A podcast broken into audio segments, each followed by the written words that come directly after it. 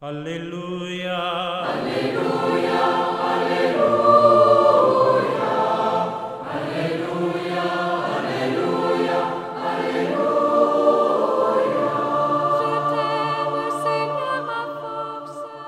Hola amigos, reciban un gran saludo en este domingo, el sexto del tiempo durante el año. Este domingo nos encara con otro acto sumamente revelador de Jesús al leproso que estaba totalmente marginado de la sociedad humana y de la comunidad religiosa, Jesús no solo no lo rechaza, sino que se acerca a él y le toca. De ese modo el que era impuro queda purificado, sanado y reintegrado a la normalidad, al ser tocado por el Santo de Dios. Aunque Jesús le impone silencio, el gozo de la salvación es demasiado grande como para seguir callado. Señor, si quieres puedes limpiarme. Jesús, sintiendo lástima, extendió la mano y le tocó diciendo, quiero, queda limpio. La compasión de Jesús, ese padecer con que lo acercaba a cada persona que sufre.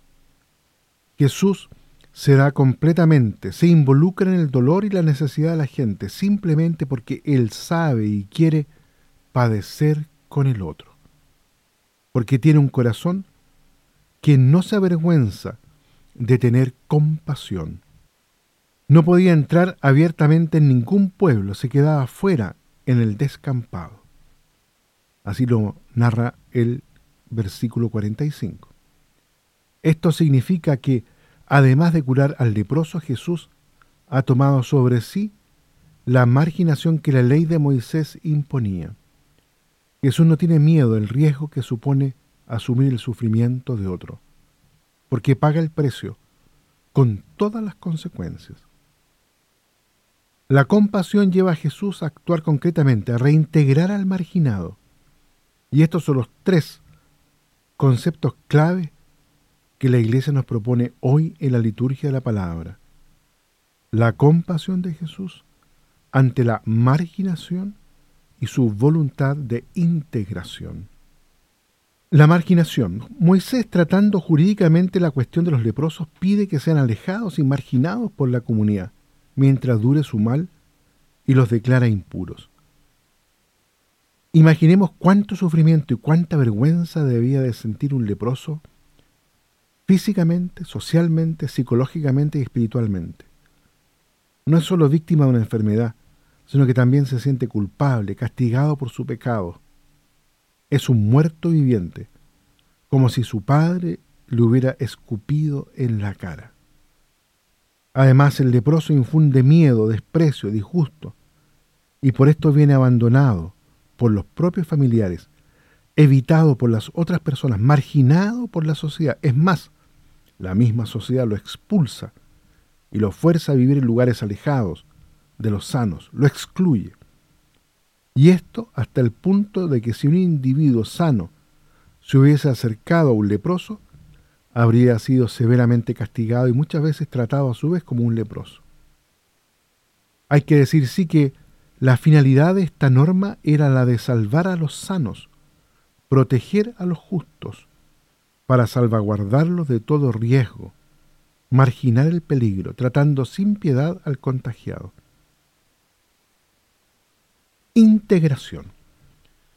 Jesús, hay que decirlo, revoluciona y sacude fuertemente aquella mentalidad cerrada por el miedo y recluida a los prejuicios.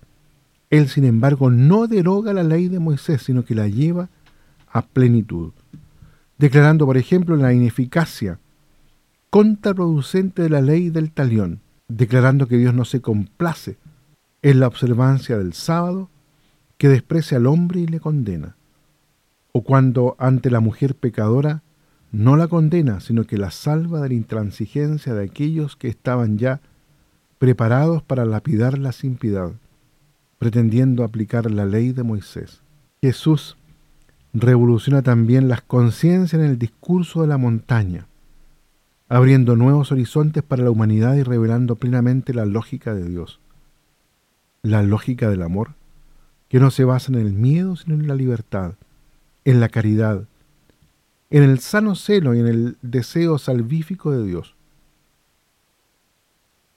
Jesús, como nuevo Moisés, ha querido curar al leproso, ha querido tocar, ha querido reintegrar en la comunidad, sin autolimitarse por los prejuicios, sin adecuarse a la mentalidad dominante de la gente, sin preocuparse para nada del contagio. Jesús responde a la súplica del leproso sin dilación y sin los consabidos aplazamientos para estudiar la situación y todas sus eventuales consecuencias.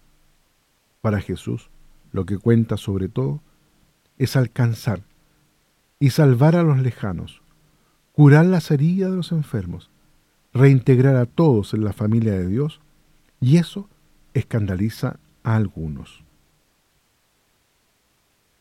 Y Jesús no tiene miedo de este tipo de escándalo.